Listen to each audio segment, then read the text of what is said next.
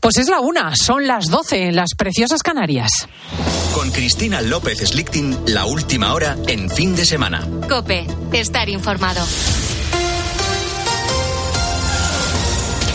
Ha llegado a las zonas rebeldes de Siria afectadas por el terremoto la primera ayuda específica de las Naciones Unidas. Iván Alonso. Es el primero que incluye suministros específicos para los afectados por el seísmo, un terremoto que ya ha causado la muerte de más de 24.000 personas y ha herido a más de 80.000. Casi 130 euros de, eh, horas después, los servicios de rescate siguen sacando con vida a personas que están entre los escombros, esta vez a cinco miembros de una familia en Turquía. Momentos de alegría que se vivieron también ayer cuando efectivos de la Unidad Militar de Emergencias rescataron de los escombros a una madre y sus dos hijos de seis y dos años. Aquí en Cope, en la mañana del fin de semana, el capitán de la UME, José Antonio Calvo, que estaba presente, que participó en esas labores de rescate, ha contado que no van a dejar de buscar supervivientes. Nosotros creemos, creemos en los milagros y, y lo que nos encontramos ayer es un motivo más para seguir buscando, que de hecho ayer lo celebramos todo, por supuesto, porque es algo que, que no se ve todos los días. Yo ayer gané la Champions, mi equipo, nuestro equipo también, y esos cinco minutos de, de alegría a los en el minuto seis era otra vez el proceso de volver a empezar. Vamos a seguir buscando, vamos a seguir rescatando vidas. El Ministerio del Interior se niega a dar información sobre la presencia de hombres que se autodefinen como mujeres en las cárceles de nuestro país. La Alianza contra el Borrado de las Mujeres ha pedido información al gobierno sobre el caso de Jonathan de Jesús Robaina Santana, quien en 2021 asesinó y violó a su prima Vanessa en Las Palmas antes de emprender un proceso de cambio de sexo. Querían saber si está en una cárcel femenina. Sin embargo, les contestan negando la información lo justifican en la protección de datos, pero la responsable jurídica de la asociación, Paula Fraga, no entiende por qué debe prevalecer la opacidad frente a los derechos fundamentales de las mujeres presas. Lo ha explicado aquí en el fin de semana de COPE. Muchas de ellas han sido víctimas de violencia física o sexual por parte de miembros de, de su familia o de agresores masculinos ajenos a la familia. Imagínense, figúranse el compromiso de su integridad física y emocional cuando ven que agresores sexuales, eh, violadores, eh, eh, homicidas de, mujeres, bueno, pues pueden compartir eh, espacios y celdas con, ellas. Advertía también de que con la aprobación de la ley trans estos problemas se verían agravados. Y Francia vive este sábado su cuarto día de huelga general. La protesta está convocada por sindicatos y los partidos de oposición de la izquierda. Protestan por el proyecto de reforma de las pensiones del presidente Macron, un proyecto que retrasa la jubilación, la edad de jubilación de los 62 a los 64 años y que se debate ahora en la Asamblea Nacional París Asunción Serena. Las manifestaciones contra la reforma de las pensiones han comenzado ya por toda Francia. Saint-Omer, Niza, Toulouse, Reims.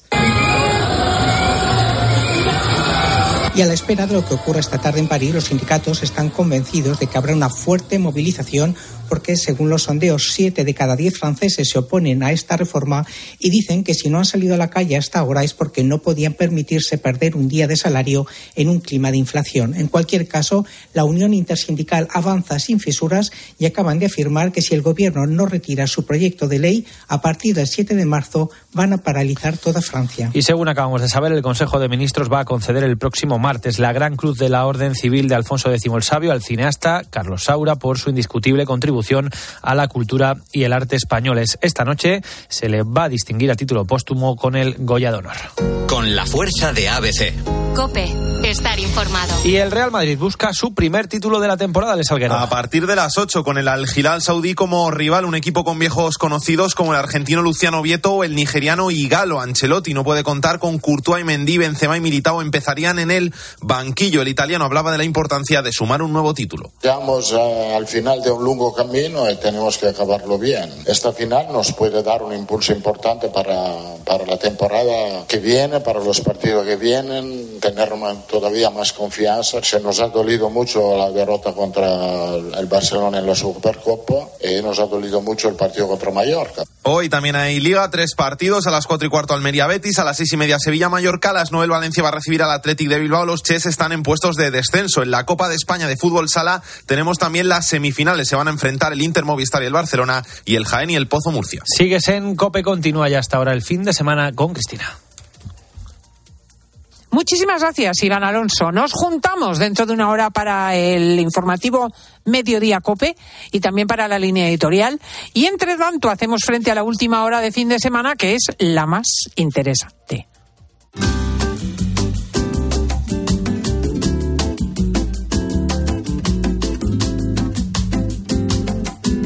Escuchas fin de semana. Con Cristina López Slichting. Cope, estar informado.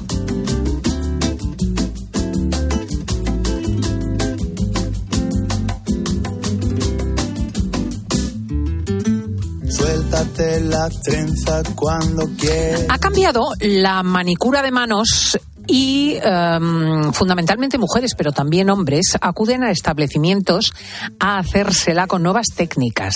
Em, manicuras semipermanentes, manicuras permanentes y a menudo con la utilización de lámparas de luz que secan las uñas. Em, lo cierto es que estos rayos ultravioletas, que son las de las lámparas de secado ultrapotentes, permiten que los esmaltes se fijen perfectamente a la uña. Hace tiempo que hay un run run sobre si esto puede o no ser sano. Y una investigación nos ha llamado la atención, llevada a cabo por la Universidad de California y publicada en la revista Nature Communications. Ha concluido que esta luz ultravioleta podría dañar el ADN y causar muerte celular.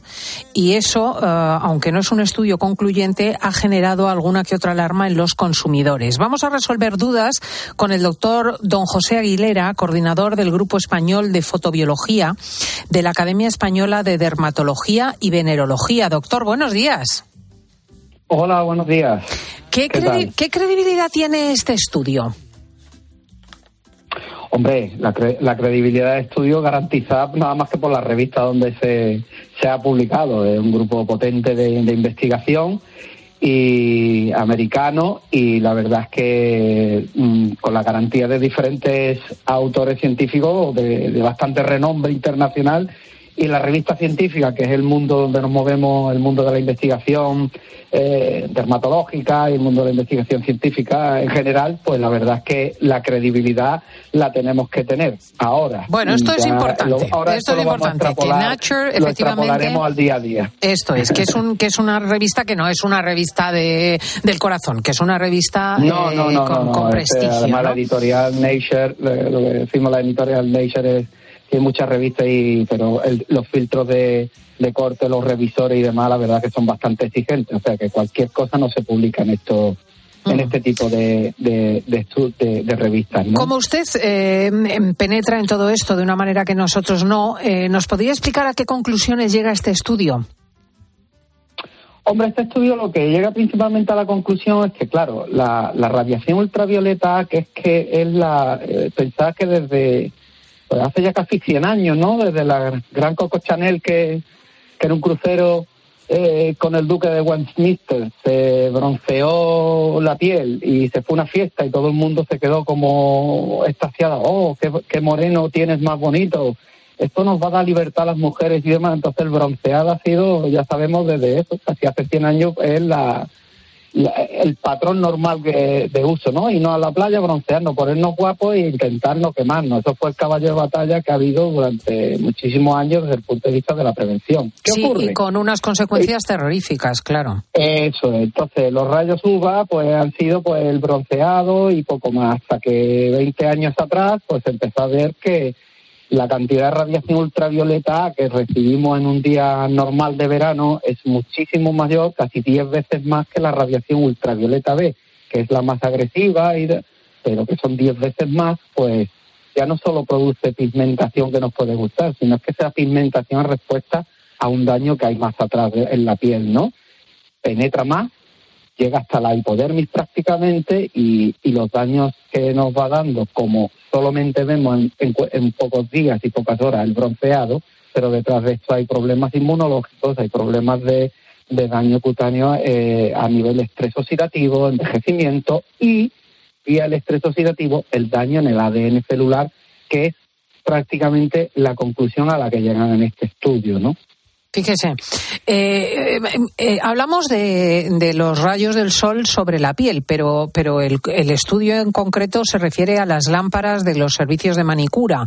Eh, ¿qué, qué, qué, re, ¿qué, orden de relación hay entre los rayos del sol y, los, y estos rayos ultravioleta? Esa la, esas son las preguntas claves, ¿no? Es decir, cuando tú haces unos experimentos de investigación, este experimento lo que viene a demostrar es que potencialmente este tipo de radiación es capaz de producir daños en el ADN celular, que ya para que lo entendamos todo, en ADN es nuestro código genético, que es el procesador de nuestros ordenadores, ¿no? De las células. Si tú lo dañas, la célula deja de crecer y puede alterarse, y si las alteraciones no se reparan, al cabo de los años puede producir, lo que ya sabemos todo, el cáncer de piel. Eh, este estudio viene a demostrar que potencialmente a una alta dosis y una alta intensidad de esta luz ultravioleta A, que nosotros nos pensábamos que era más inocua de la cuenta, es pro dañante del ADN y por tanto pro cancerígena. ¿Qué ocurre?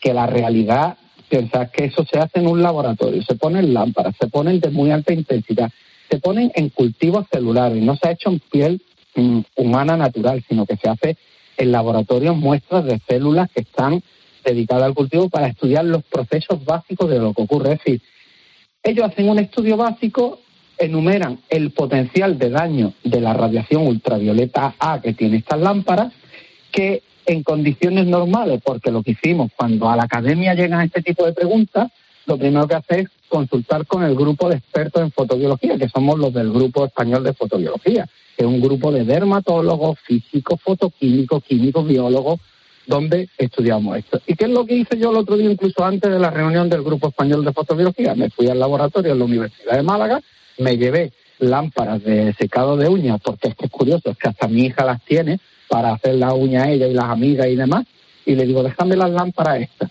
Las llevamos al laboratorio, medí la intensidad de la radiación, que la verdad es que es bastante fuerte, como casi tanta radiación o incluso más que la que recibimos de radiación ultravioleta el 1 de julio a las 2 de la tarde en cualquier lugar de España. Es decir, es potente. ¿Qué diferencia hay con el estudio americano del potencial? Que ellos ponen las células durante 20 minutos bajo una lámpara y nosotros ponemos la realidad cuando una persona va a un centro de, de estética de esto para ponerse la uña, el momento que pone las uñas, cuando ya ha puesto los acrilatos y los monómeros para hacer la polimerización, pues no están 20 minutos, están 90 segundos, dos minutos a lo mucho. Entonces lo que hicimos fue cuánta radiación ultravioleta realmente producen esos dos minutos de exposición de cualquier centro. Pero yo le voy a decir una cosa, doctor, son, más de dos minutos. ¿eh? O sea, yo me lo hago regularmente, meto la mano, eh, eh, en esa tirada puede ser un minuto, pero es que son al menos en esa sesión tres tiradas.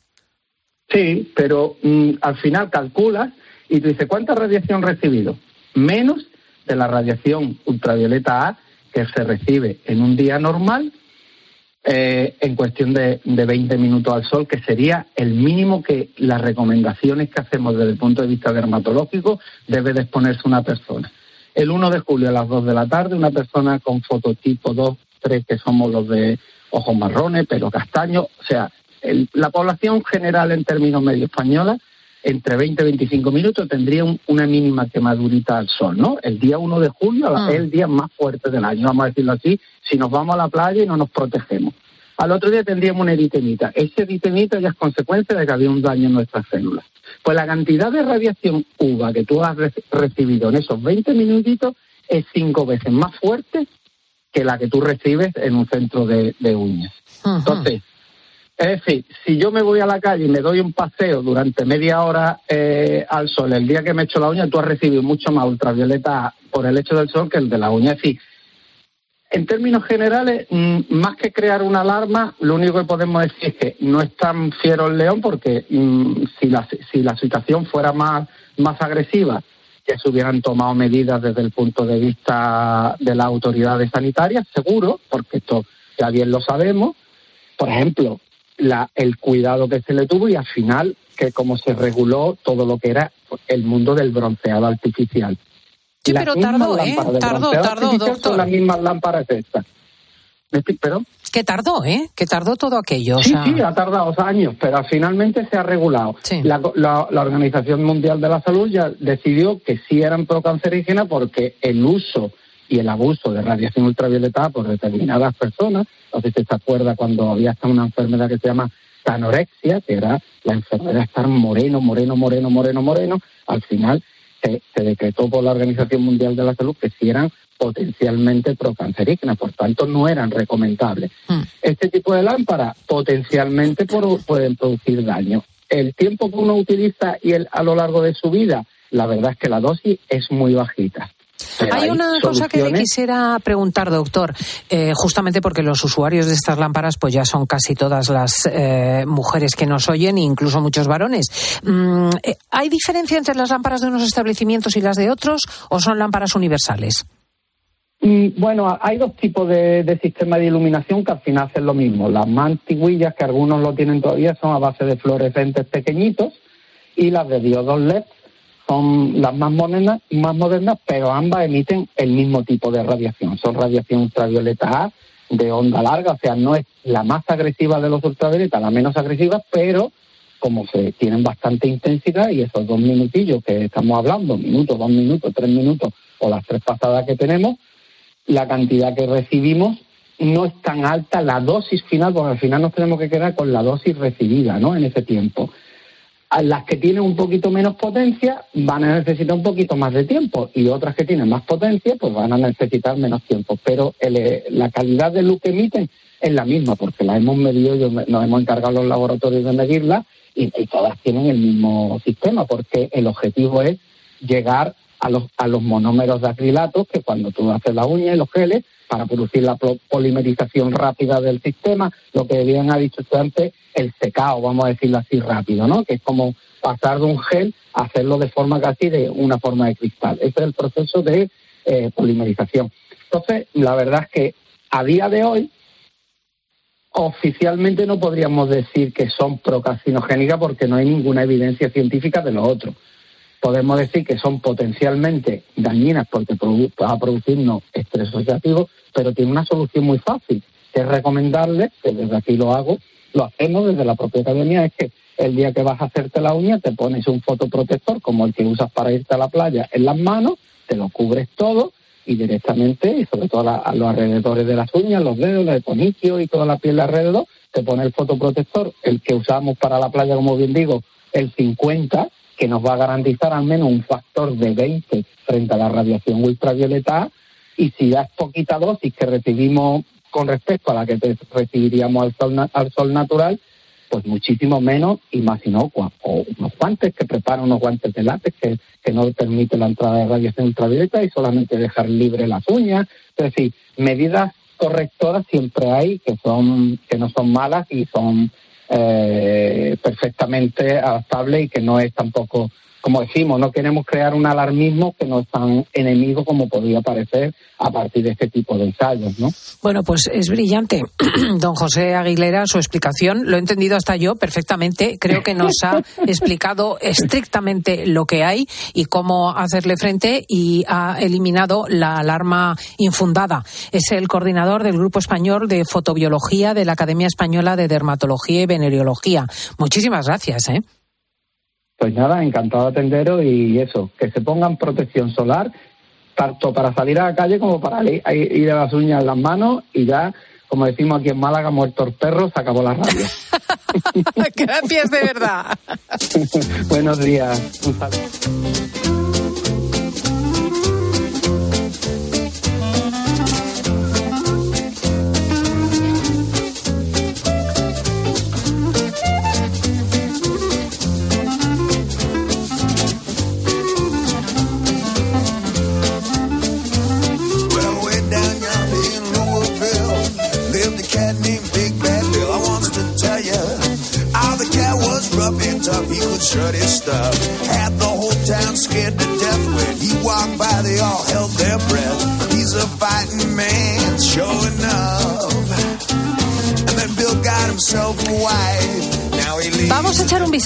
La guerra que hay ahí fuera, que tú dirás, ¿cuál? ¿La de Ucrania? Pues hija, hijo, eso tiene que ver, lo de Ucrania, también el resto de las guerras y luchas de las multinacionales del planeta, con una guerra mucho más profunda de intereses de las potencias que incluye, que incluye eh, la guerra informática, vamos a decirlo así para los de andar por casa, la lucha de las grandes multinacionales en torno a la inteligencia artificial, a las nuevas tecnologías. Y para entender todo esto tenemos a la CEO de Pentacuar Consulting, a nuestra cerebrito, Stella Luna de María. Buenos días. ¿Cómo estás? ¿Qué tal todo? Qué gusto saludarte, Estela Luna. Efectivamente, eh, una guerra de una magnitud y de un peso y que mueve una cantidad de dinero y de poder extraordinaria. Sí, la verdad es que es como parece que al final nos llega el producto al dispositivo, al teléfono, a la tablet, al, al ordenador y, no pensamos en todo lo que hay detrás. Pero es una guerra porque el, futuro, lo que se está es planteando eh, quién va a ser el dueño del futuro, ¿no? Parece como que el futuro vamos a estar cada vez más y más en manos de las máquinas y, en manos de la inteligencia artificial. Y entonces ahora lo que hay es una es una batalla sin cuartel para saber quién quién es el líder y quién es la fuerza dominante en el terreno de, de la inteligencia artificial. Y entonces como tú dices pues pues hay corporaciones y hay países. O sea es una guerra que de las fronteras también. En concreto ha saltado a los titulares la guerra entre Microsoft y Google eh, en, el tema de la inteligencia artificial. A ver si puedo yo entender esto, si me lo explicas como para andar por casa y gente en Roma como yo. Siempre, siempre. Pues, eh, ¿te acuerdas que hablamos en el 14 de enero, hablamos en antena sobre ChatGPT o ChatGPT, si lo dices en inglés? Y entonces es este chat, este que ahora todo el mundo lo usa, que es súper, o mucha gente lo usa, que es muy, está muy expandido, que es este nuevo chat que tú le haces una pregunta y te da una respuesta.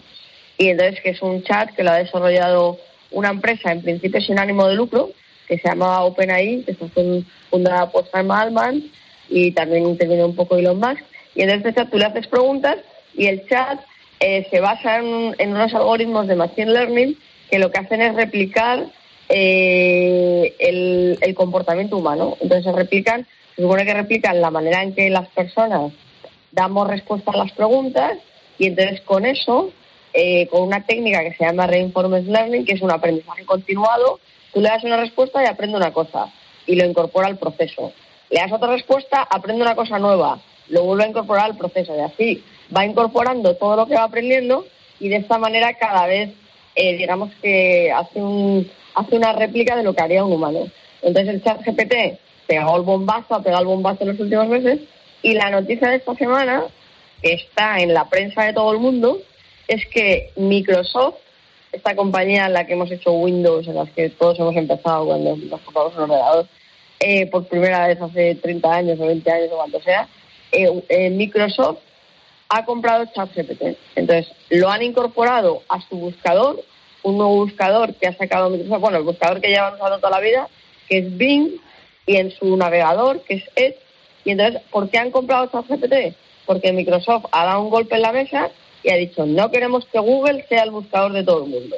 No queremos que la gente cuando diga, a ver, concierto de música esta noche en mi ciudad, y lo meto en Google, concierto de música en Madrid, concierto de música en Barcelona, donde sea, y lo meto en Google. No, ellos quieren que uses Microsoft y que uses Bing y entonces para eso han dicho, pues lo que tenemos que hacer es comprar el motor de inteligencia artificial. Y han comprado ChatGPT. ¿Qué ha pasado? Que Google de repente se ha encontrado un poco descolocado porque en el New York Times, en el Wall Street Journal, en, toda la prensa española, en, ha habido un evento súper grande de tecnología en París la semana pasada.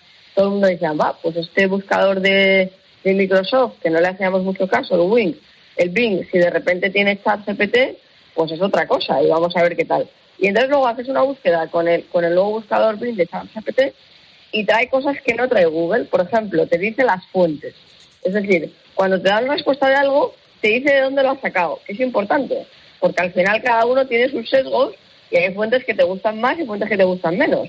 Entonces, ese, incorporar ese nivel de transparencia, de decirte las fuentes, de relacionarlo con otros, con otros conceptos que tú estás metiendo en la pregunta para darte como una respuesta más sintética. Digamos que si todos hemos usado Google un montón de veces, tú metes una palabra Y lo que hace Google es encontrar esa palabra en muchos sitios y darte sitios donde está esa palabra. Pero en realidad eso no quiere decir que semánticamente sea correcto lo que tú estabas esperando como búsqueda. Y al final lo que está tratando de hacer Microsoft incorporando ChatGPT es entrar un poco más en la conversación, en el concepto y no tanto en la palabra concreta. Entonces, como esta, esta revolución, esta revolución que ellos están lanzando. ¿Qué ha pasado? Que de repente los de Google han dicho, uh, uh, que Microsoft nos están pasando por la derecha. Estos tan anticuados con el Windows, que es una cosa tan de, no sé, tan, tan de los 90 y tal. Y entonces, pues se han sentido un poco amenazados en su posición de mercado, porque hay que recordar que Google gana 100.000 millones de dólares cada año con su buscador, con las respuestas publicitarias que te da. 100.000 millones, que es el 10% del PIB del Estado español. O sea, el 10% de toda la economía española es lo que gana Google cada año con su buscador. Qué barbaridad. Entonces, claro, se han visto amenazados y el lunes sacaron una nueva versión de, de, de ChatGPT hecha por Google que se llama BART, que es como bardo en inglés acordáis del bardo este, el señor este que tocaba música en el medievo? Mm. Pues entonces han sacado su nuevo buscador BART y el problema es que el BART se han hecho muchas pruebas y todavía no funciona bien del todo. Es famoso que el día que hicieron la presentación alguien le preguntó, bueno, ¿cuál es el primer planeta que vio el telescopio James Webb, este famoso telescopio que sacó la NASA el año pasado? Y entonces dijo, pues es un planeta que está fuera del sistema solar. Y la respuesta era falsa. La respuesta era falsa. Y entonces es como que todo el mundo dice, anda, pues esto, el, el buscador de la inteligencia artificial de Google se equivoca, porque todavía no la tienen, todavía no la tienen pulida, y mm. pulida, exacto. Todavía no la tienen completamente afinada. Y, y de hecho, claro, también se han hecho muchas pruebas. O sea, tú le preguntas, por ejemplo, al buscador del, del bar, no sé, muchas preguntas que les haces que a veces no, no te dan la respuesta correcta. Que entra en la siguiente, o sea, no sé si lo que he explicado se entiende más o menos. Sí, sí, sí, sí, absolutamente. O sea que ellos mm, luchan entre sí para que la gente utilice su buscador, en vez de usar Google, usemos Bing o usemos BART, pero eh, con ventajas en cada uno de ellos, que en el caso de Microsoft ha sido comprar este chat GTPT, GPT que te hace las cosas, ¿no? Tú le dices que te haga un artículo y te lo hace, tú le dices que te haga un trabajo para... Que te haga código informático y te lo hace. Mm. O, que te, que te escriba un cuento y te escribe un cuento. Que te haga el trabajo eh, para la asignatura de no sé qué y te lo hace, etcétera. O sea, eso ya en, en Bing y en BART no se podría hacer ese trabajo. En, en BART todavía no, todavía no.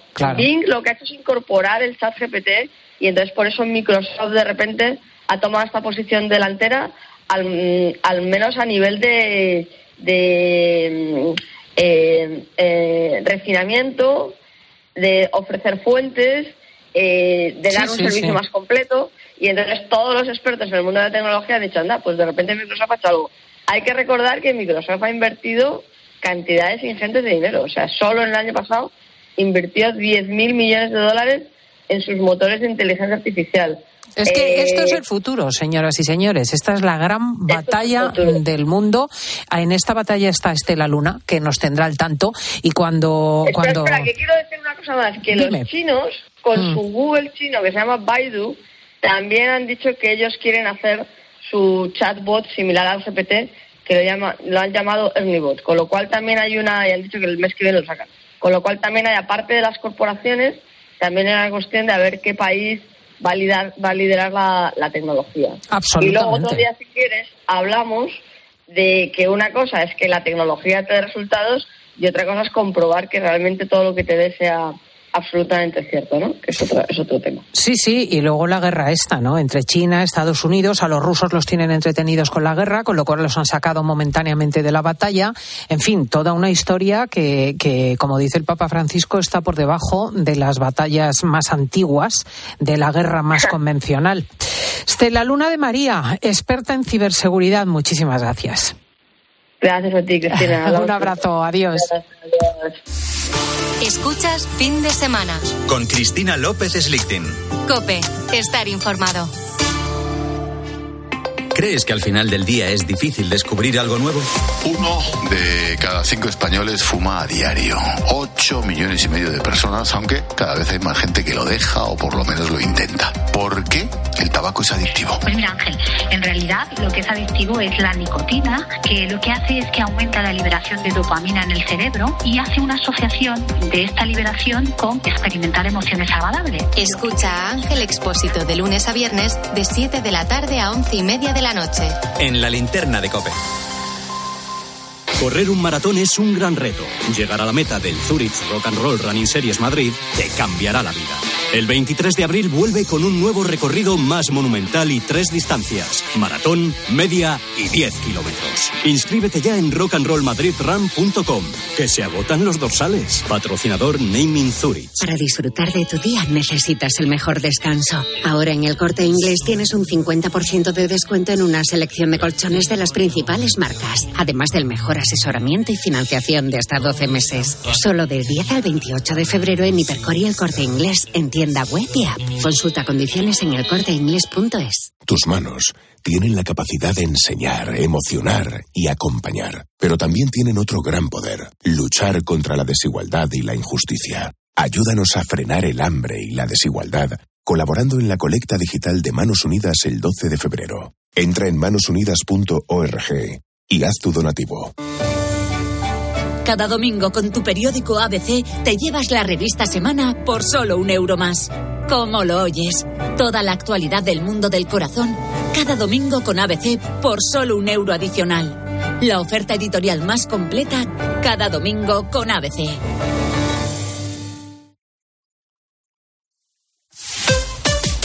Escuchas Cope. Y recuerda, la mejor experiencia y el mejor sonido solo los encuentras en cope.es y en la aplicación móvil. Descárgatela. Correr un maratón es un gran reto. Llegar a la meta del Zurich Rock and Roll Running Series Madrid te cambiará la vida. El 23 de abril vuelve con un nuevo recorrido más monumental y tres distancias: maratón, media y 10 kilómetros. Inscríbete ya en rockandrollmadridrun.com, que se agotan los dorsales. Patrocinador principal Adidas. Señores pasajeros, el nuevo Sub C5 Aircross llega a destino. Fin de con amigos en la nieve. Los más comodones cuentan con tres asientos independientes disponibles en caso de agujetas. Nuevo Sub Citroën C5 Aircross Plug-in Hybrid, tan generoso como tú. Súbete a los días de hasta el 20 de febrero con una financiación súper generosa. Citroën. Condiciones en citroen.es. ¿Te gusta mi bolso nuevo? Es bonito, ¿eh? ¿Y de rebajas? Pues sabes que yo con las rebajas de Costa me voy de vacaciones, de crucero con todo incluido. ¿Ah, sí? ¿En serio? Sí, claro. Con Costa reserva tu crucero desde 699 euros, solo hasta el 5 de marzo. Infórmate en tu agencia de viajes o en costacruceros.es. Costa, eyes. Carlos Herrera quiere conocerte. Francisco, buenos días. Hola, muy buenos días. Bueno, ¿y usted qué tal lo lleva? Y no es el único. También Paco González, Manolo Lama, Pepe Domingo Castaño. Bueno, que nada, que vamos. ¡Hola, hola! ¡Qué locura! Y Juanma Castaño, Ángel Expósito, Pilar García Muñiz, Pilar Cisneros, Fernando de Aro. Todos ellos quieren disfrutar contigo de los contenidos radiofónicos más exclusivos a la carta. Entra ya en cope.es, regístrate y abrirás la puerta a un mundo lleno de experiencias. En una radio que también se ve.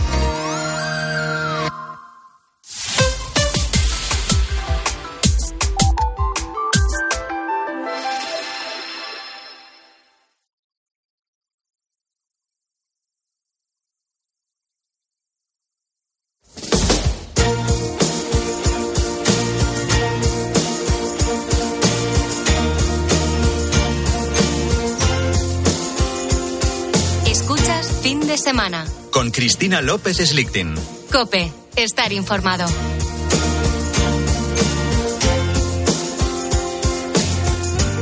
A propósito del fallo del Tribunal Constitucional sobre la ley de aborto de esta semana, hay una nota de la subcomisión de los obispos que han protestado airadamente y que han defendido el derecho a la vida. Y además ha habido incluso intervenciones en Internet de algunos de nuestros obispos, entre ellos nuestro Ginés García Beltrán, obispo de cabecera, que habla de la inmoralidad de la resolución del TC. Buenos días, Ginés. Hola Cristina, buenos días, a pesar de, de, todas estas circunstancias que no son tan buenas. Verdaderamente que es semanita. Decías tú que fuese o no constitucional la ley, lo cierto es que es inmoral. Efectivamente, el tribunal puede decir que la ley es constitucional, pero no por eso deja de ser inmoral. El aborto es malo y no puede ser un, un derecho, ¿no?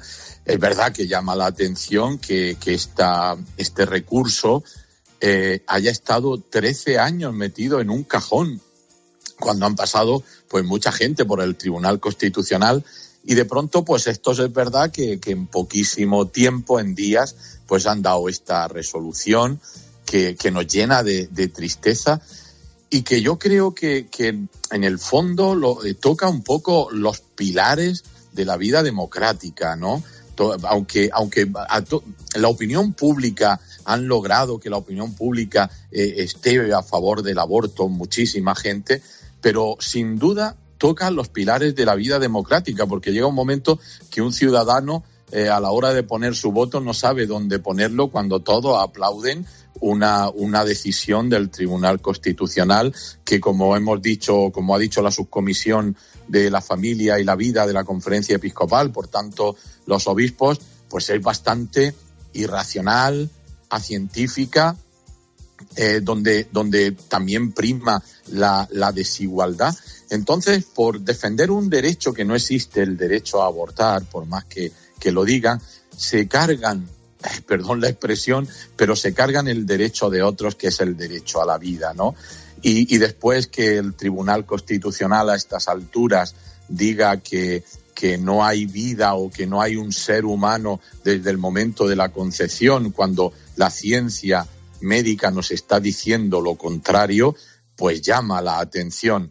Ahí hay una, serie más... de cosas que sí, sí, que, que, que, tú señalas con toda justicia. O sea, ¿cómo es posible que eh, hubiese un fallo del Tribunal Constitucional reconociendo al nasciturus, al no nacido, ciertos derechos dentro de un orden? Porque en el derecho romano el no nacido no es persona en el sentido, digamos, eh, legislativo del término, ¿no? Pero, en fin, el, el, fallo del Tribunal Constitucional dejaba sentado que se trata de un ser humano que efectivamente es una vida en proceso y que, por lo tanto, pues merece cierto respeto, ¿no? Y ahora nos encontramos una una, un fallo en contrario. Y nadie justifica cómo se puede decir una cosa y su contraria. Pues a los ciudadanos nos tienen perplejos. Efectivamente. Efectivamente, quiere decir que es una, una decisión tristemente ideológica y ideologizada, ¿no? Que tiene una, una concepción de, de, la vida, ¿no? Y, y de la y, y, y, de la cultura, bueno, es pues muy, muy llamativa, ¿no? Y sobre todo, pues, y lo triste de todo esto es que una vez más el fuerte se impone al débil. El débil nunca tiene, puede hablar, eh, son los sin voz. Y, bueno, pues hay algunos grupos en la sociedad, estoy pensando en, lo, en los down, ¿no? Pues que tienen que ponerse a temblar cuando por una parte les reconocemos como así tiene que ser y así es sus derechos, pero por otra parte no queremos que nazca, ¿no?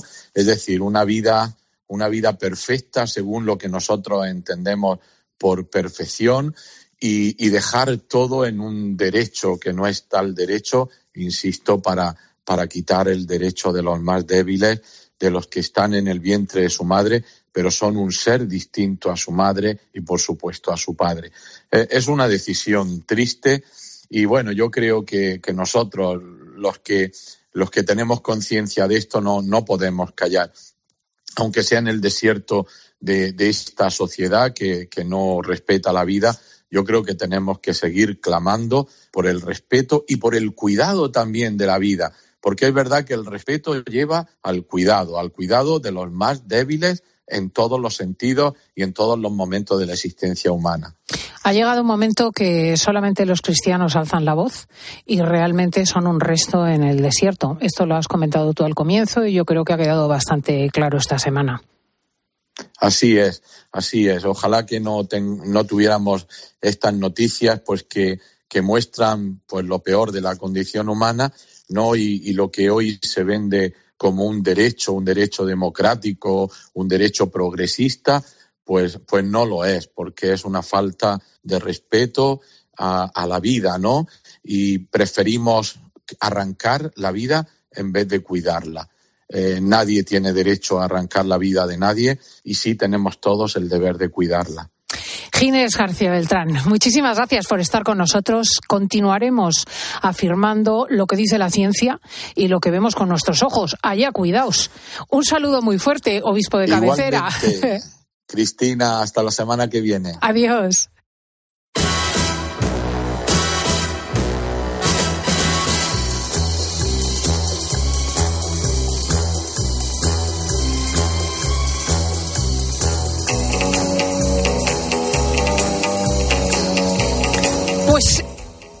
Si hay días de cine, eh, por el invierno, por el fin de semana, hay días de hipercine, porque hay los premios Goya, porque tenemos que agradecer haber compartido parte de la vida con Carlos Saura, que ha fallecido ayer a los 91 años, porque hay tantas películas que se presentan a los Oscars. Qué barbaridad, qué mañana de cine, ¿no, Diego González? Esta noche tenemos lo que nos ahí, Ahí, sí. ahí, ahí. Ahí, lo que nos espera esta noche con esa gala de los Goya. Efectivamente. Tengo trabajo por delante, ¿eh? Tengo trabajo esta tarde. A ver si me dejan hacerlo. Es que quiero ver por lo menos asbestas Pero como lo en el cine. en el cine. Mm, 17 pues sí, no. nominaciones tiene No, no, y ¿eh? además es que nosotros podemos decir, es que tengo que ir a trabajar.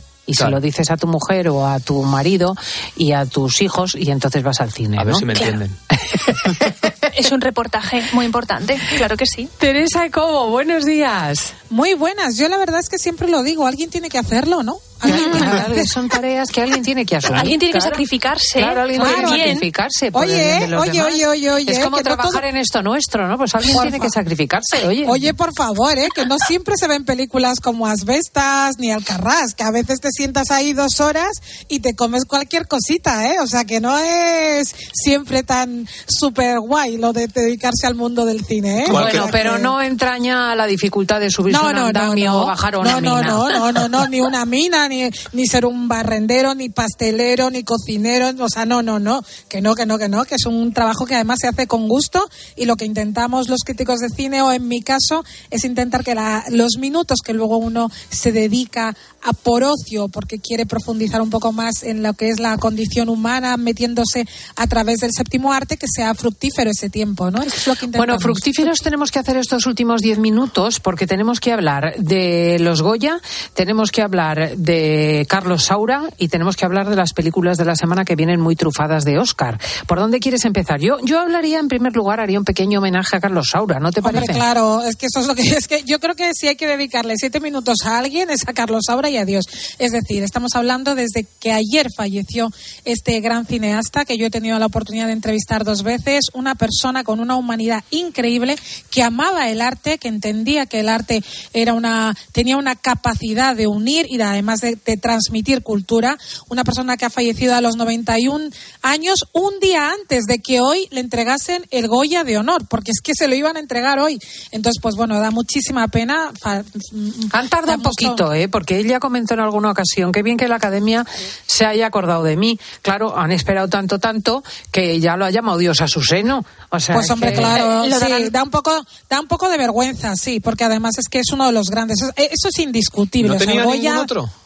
Sí, hombre, tiene muchísimo, sí, sí, El sí, sí. honorífico Pero sería. digamos el honorífico se lo han dado a otras muchas personas y él, vamos a ver, es que él es uno de los grandes del cine español. Además, todo lo que ha hecho por la cultura. Yo recuerdo sobre todo, fíjate que esta, este, este mes se ha, se ha estrenado su última película.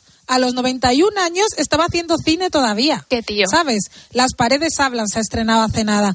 Todo lo que ha hecho últimamente de documentales en torno al fado, al flamenco, a todo, a todo eso, yo creo que tendría que ser obligatorio en todas las escuelas verlo. O sea, lo que, lo que él ha hecho por nuestro cine, por nuestra historia, es muy recomendable y yo, por supuesto, eh, tenemos que mandarle un abrazo a todos sus, a todos sus familiares y a, y a toda la gente que le quería. Decir, como dato súper importante, que el lunes se pone la capilla ardiente en la Academia de Cine en Madrid, desde las 12 de la mañana a las 8 de la tarde. Así que toda la gente que amaba a este cineasta, este gran autor, pues puede ir a presentarle sus respetos en la Academia de Cine de Madrid, ahí en medio, de, al lado de, la sede del PP, que está ahí la, la Academia de Cine. O sea que bueno, que podemos darle nuestro último adiós a Carlos Saura. Por respecto a los Goya, decir los que esta Goya, noche... la alfombra roja de esta noche, que insisto, hoy no va a ser roja, va a ser azul, porque van Bueno. Bueno, vamos. A ver, cosas interesantes de los Goya son a partir de las 10 de la noche, una gala presentada por Antonio de la Torre y Clara Lago. Antes de a partir de las siete y media, la alfombra roja.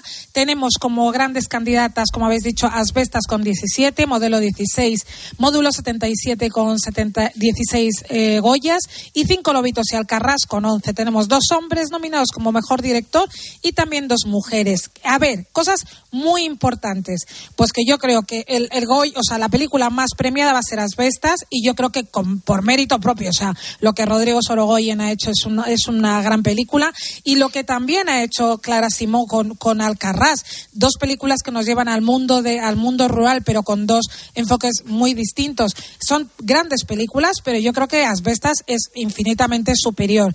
Tenemos una gala en la que va a estar Zetangana, va a cantar Manuel Carrasco, Pablo López, Israel Fernández, que me encanta, Natalia Laforcade.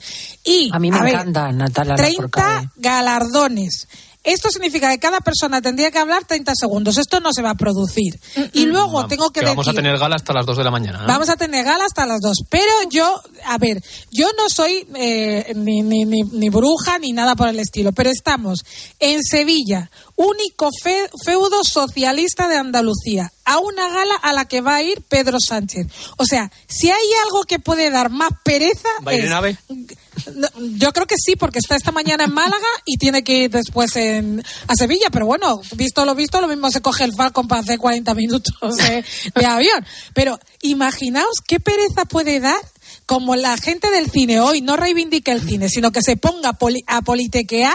O sea, yo es que mañana, o sea, me van a arder las carnes. Esa Porque, es bueno, una de las grandes preguntas. Presentan Antonio de la Torre y Clara Lago y uno de los grandes eh, handicaps de, si cabe hablar así en neologismo, ¿no? De las grandes eh, pegas que tiene la gala de los Goya es la politización. Ojito. Claro. Y en Ojito, año, en, a- en año electoral, que vaya este señor a la gala, o sea, es que puede ser eso. Por favor, gente de cine, si me estáis oyendo, por favor, dedicaos a hablar de cultura. Qué pereza o sea, dedicaros a. Es que puede dar pereza. Es que este- esto está. Yo no, de verdad, bueno, dejémoslo ahí. Vamos a intentar que la gente vea las películas, que esto es lo importante, y la gente que le guste el cine, pues mañana se, se coge los mejores momentos y adiós muy buenas, que también se puede ver online y disfrutar. Y sobre los estrenos de cine, por supuesto tenemos que destacar el gran estreno de la semana, que es Los Fabelman. Es la nueva película del gran cineasta Steven Spielberg, que es autobiográfica, es decir, él ha hecho una película contando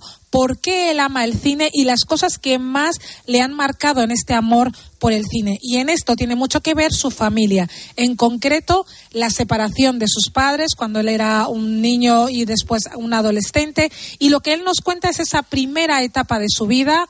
Eh, y cómo estos hechos increíbles que vamos a conocer sobre él, el antisemitismo que sufrió en un colegio, cómo se enamoró de una chica súper religiosa, cómo era su madre, bueno, a- lo que él nos quiere contar ahí, ¿eh? porque luego no sabemos si es verdad del todo o no, ¿no? Pero es una película extraordinaria, o sea, sin duda es el gran estreno de la semana. Tenemos otras muchas películas, pero sin duda ya hablaremos de ellas. Y Los Faberman es el gran estreno que nadie se puede perder, porque además el 12 de marzo, que son los Oscars, va a estar ahí como una de las grandes favoritas. A mí me Y gusta el con reparto. respecto- El reparto me parece súper bueno. Con Paul bueno, es que Dano. Michelle, o sea, Michelle Franco, Dave, o sea, o sea, Michelle Williams, Dave Franco, o sea, es que es un peli, Paul Dano, o sea, in- increíble, de verdad, o sea, es que no os la perdáis. Todo el y luego, mundo efectivamente coincide con Teresa, que es una obra maestra. Y, y luego tiene esa, el encontrarnos otra vez en los eh, finales de los 50, principios de los 60, Ujú. que es muy apetecible. ¿Y por qué les gusta tanto? ¿Sabrías resumirlo? Pues mira, es porque un- eh, hay que saber hacer cine. O sea, el cine es un medio audiovisual y hay que saber utilizar todos los medios que tienes. Desde los actores hasta saber contar una historia, hasta utilizar cada uno de los instrumentos que este gran poder te da. Y es que como él no lo hace nadie. Es que, es que no es lo mismo contar una historieta. Imagínate Asbestas, que te la cuente otra persona que no sea Rodrigo Sorogoyen. Pues es un tío que llega al campo con su mujer y entonces los del pueblo se ponen súper chungos y ca- acaba mal. Pues imagínate. O sea, ya está. ¿Sabes? O sea, pero tienes que tener el arte de saber contar la historia y saber llevarla a la gran pantalla. Y eso también, pues los grandes cineastas lo hacen estupendamente. Esto lo, lo hemos Esto no nos lo podemos perder. Los Claro. Y por último, tenemos las recomendaciones de 13 Televisión. Tenemos hoy a las 3 menos 20 una No, gran no, pero aventura. te da tiempo a hablar de Joyland y de brevemente, ¿no? Joyland y Somebody I Used to Know. Ahora como Pues mira, que- vamos a decir de Joyland, que tiene una curiosidad, y es que vamos a tenerla en las cuando veamos eh, Joyland en las críticas, vamos a ver que tiene cuatro estrellas, cuatro estrellas en todas partes. Y entonces lo único que yo quería dar es un apunte. Es una película horrorosa. Lo único que es que es una película que nos lleva a Pakistán para hablarnos de un personaje transexual. Entonces ahí es Ah, cuando ya dices la ideología de género, o sea, ya llega hasta Pakistán para que ahora nos empiecen a poner que una película que no es del todo brillante, que tampoco es nada extraordinaria, tiene cuatro estrellas. Ya está bien, por favor. Claro, es que ya es cualquiera una... le pone tres. Claro, es a que ver quién se atreve. A ver quién se atreve. Pues yo se la pongo. Eso Yo le pongo hasta dos. Yo le pongo hasta dos. Me encanta. Y luego tenemos en Amazon Prime una película que se llama Una antigua conocida, Somebody That I Used to Know, que es una película pequeñita, pero que nos retrotrae a la boda de mi mejor amigo, pero en versión dramática. Es decir, no tiene nada de gracia que cuando tú te vayas a casar con el amor de tu vida aparezca el su mejor amiga intentando fastidiarte la boda. Entonces, no, no, no, no, no tiene gracia. Entonces, lo que la boda de mi mejor amigo convirtió en comedia, esta película, una antigua conocida, la convierte en drama con un final eh, bastante curioso que la hace recomendable, pero es eso, es una, es una película pequeñita que tiene esta curiosidad. ¿Y en qué como- plataforma está, has dicho? En Amazon. Amazon Prime. Ah, bueno, esta sí que la puedo Y por ver. último, tenemos Es que me acaban las de... Esta semana nos hemos quedado sin, sin una de ellas. Eh, sí, Con la que ahora compartir- mismo te restringe Sí, la de Fliss. compartir. Pues mira, yo te voy a decir, y lo digo con mucho dolor de mi corazón, A ver. Hay, much- hay pocas buenísimas películas y casi todos los críticos llamamos a esa plataforma el videoclub de los tontos. Vale. Más Me quedo más tranquilo. Te te- o sea, cuando haya una muy buena, muy buena, no te preocupes que te diremos, pero no te estás perdiendo gran cosa. Y por último, tenemos las recomendaciones de 13 Televisión. A partir de las 3 menos 20, volamos con Roland Emmerich años atrás con 10.000. Después tenemos a las 4 y media Oro Negro. A las 7 Bandidas. Y después nos damos un atracón de Robocop 1, Todas Robocop las 2 de y Robocop Robocop. 3.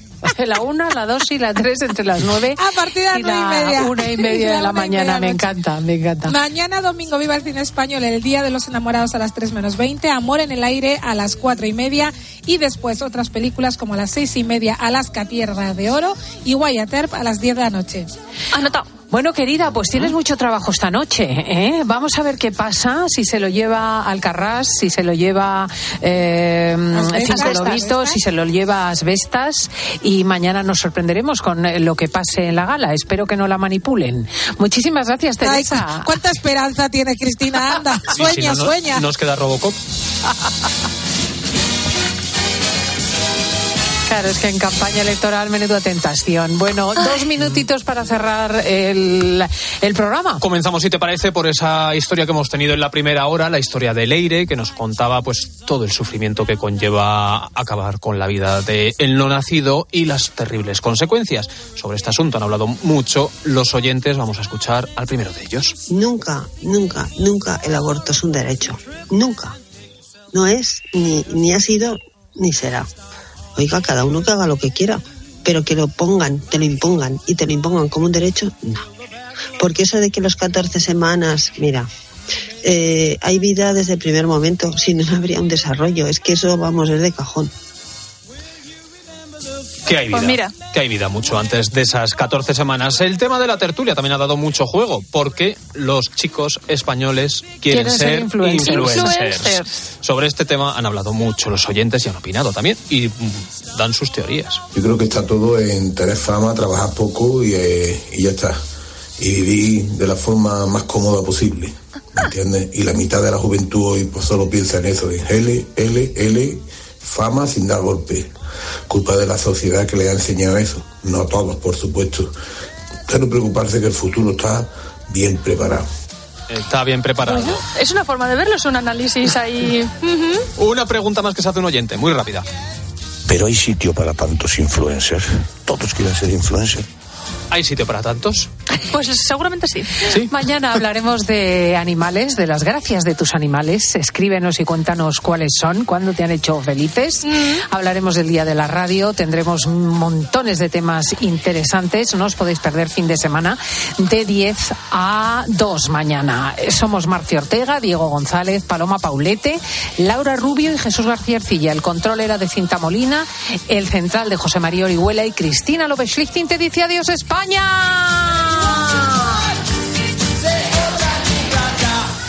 Estás escuchando Fin de Semana. Y recuerda que si entras en cope.es, también puedes disfrutar en tu móvil del mejor entretenimiento con Cristina López Slichting. Amor. ¿De quién? De amor, atontado. ¿Y los enamorados somos tú y yo? Permite que me ría. Ja, ja. Desamor. Qué montón de cursiladas estáis diciendo. Ande que te surtan. Rupturas. Pues elígete a ti en el fútbol o yo. Reconciliación. Déjalo en paz, hermana, que a los enamorados hay que perdonarles hasta cuando desafinan. Correcto, como dicen en la televisión. Celebramos San Valentín por todo lo alto. El Día de los Enamorados. Día de los enamorados, día de las tonterías. Y amor en el aire. Amor en el aire. Claro, ¿no nos conocimos en un avión? El domingo por la tarde. Viva el cine español en 13. La ducha de tu casa perdiendo agua. El radiador de tu coche. Y ambos seguros unidos en línea directa. Si juntas tus seguros de coche y hogar, además de un ahorro garantizado, te regalamos la cobertura de neumáticos y manitas para el hogar, sí o sí. Ven directo a lineadirecta.com o llama al 917-700-700. El valor de ser directo. Consulta condiciones. ¿Y tú que tienes niños? ¿Qué necesitas para tu seguridad? Bueno, ya no son tan niños. A veces se quedan solos en casa y uf, siempre esperando que no la líen. Pues Securitas Direct les protege también cuando están en casa. La alarma se puede conectar desde dentro para moverse libremente y el botón SOS les asegura ayuda inmediata en caso de emergencia. Y es que tú sabes lo que necesitas y ellos saben cómo protegerte. Llama ahora al 900-666-777 o entra en securitasdirect.es y descubre la mejor alarma para ti. Este San Valentín me pido pasarlo contigo. Y también te puedes pedir unas Adidas Originals Niza Low por solo 69,95 euros. El próximo 14 de febrero te pido por San Valentín, porque el amor bien merece un día. El corte inglés, en tienda web y app.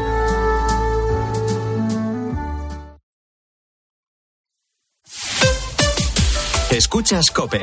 Y recuerda, la mejor experiencia y el mejor sonido solo los encuentras en cope.es y en la aplicación móvil. Descárgatela. El peor terremoto en 100 años ha dejado a los niños y niñas de Siria y Turquía en grave peligro. Ayúdanos a salvar su vida. Por favor, haz tu donación en unicef.es y juntos podremos hacerles llegar toda la ayuda que necesitan. Hay que actuar cuanto antes. Entra ahora en unicef.es y dona. Correr un maratón es un gran reto. Llegar a la meta del Zurich Rock and Roll Running Series Madrid te cambiará la vida. El 23 de abril vuelve con un nuevo recorrido más monumental y tres distancias: maratón, media y 10 kilómetros. Inscríbete ya en rockandrollmadridrun.com, que se agotan los dorsales. Bebida oficial Coca-Cola. ¿Te gusta mi bolso nuevo? Es bonito, ¿eh? ¿Y de rebajas? Pues sabes que yo con las rebajas de Costa me voy de vacaciones, de crucero con todo incluido. ¿Ah, sí? ¿En serio? Sí, claro. Con Costa reserva tu crucero desde 699 euros, solo hasta el 5 de marzo. Infórmate en tu agencia de viajes o en costacruceros.es. Costa, live your eyes. No solo se trata de saber lo que pasa. En lo que va de año, los combustibles ya han subido de media un 17% tras el fin de los 20 céntimos por litro, pero además por temor a lo que pueda pasar con el precio del gasoil a partir de hoy, ya hay quien ha hecho acopio en los últimos días. Sino de entender por qué pasa y cómo te afecta. Está en vigor el veto europeo a la importación del diésel ruso y, por tanto, pues a menos cantidad de gasoil es de esperar que suban los precios. La cuestión es hasta qué niveles puede subir el diésel. Va a depender de cómo evolucione el invierno del momento de lunes a viernes, de 1 a 4 de la tarde, en mediodía Cope, Pilar García Muñiz te da todas las claves para entender lo que sucede a tu alrededor.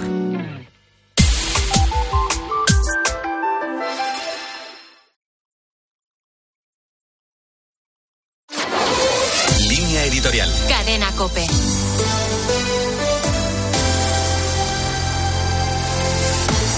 Afortunadamente, desde hace algunos años se ha hecho habitual reconocer públicamente la vulnerabilidad personal y social. Menos positivo es que se haya extendido la categoría política y jurídica de víctima. Ser vulnerable no es ser necesariamente una víctima. Si todos somos víctimas, nadie sería realmente víctima. La vulnerabilidad, el límite, forman parte de nuestra condición humana y absolutizar el principio de que la voluntad puede alcanzar todo lo que se proponga es fuente de frustración. Otra cosa es que la vulnerabilidad se convierta en una especie de chantaje colectivo. A veces parece que las consecuencias de la vulnerabilidad no puedan ser acompañadas, sanadas y valoradas desde un punto de vista objetivo. La terminología que antes era exclusiva de psicólogos y terapeutas se ha convertido en algo habitual para todos. Todos hablamos de personas tóxicas que no respetan nuestros límites o sobrepasan nuestra capacidad emocional. Se reclama a toda la sociedad responsabilidad afectiva y eso sin duda es bueno. Avanzar en la sociedad de los cuidados es progreso. Otra cosa diferente es convertir la necesidad afectiva en un derecho subjetivo y universalizar la condición de víctima. Estamos viendo las consecuencias jurídicas de esto último. En la ley del solo sí es sí se presume que la mujer es víctima y el hombre agresor. Se invierte la carga de la prueba, lo cual está en contra de los fundamentos de la democracia. Si el estado emocional es fuente de derechos subjetivos de modo ilimitado, la convivencia se hace cada vez más difícil.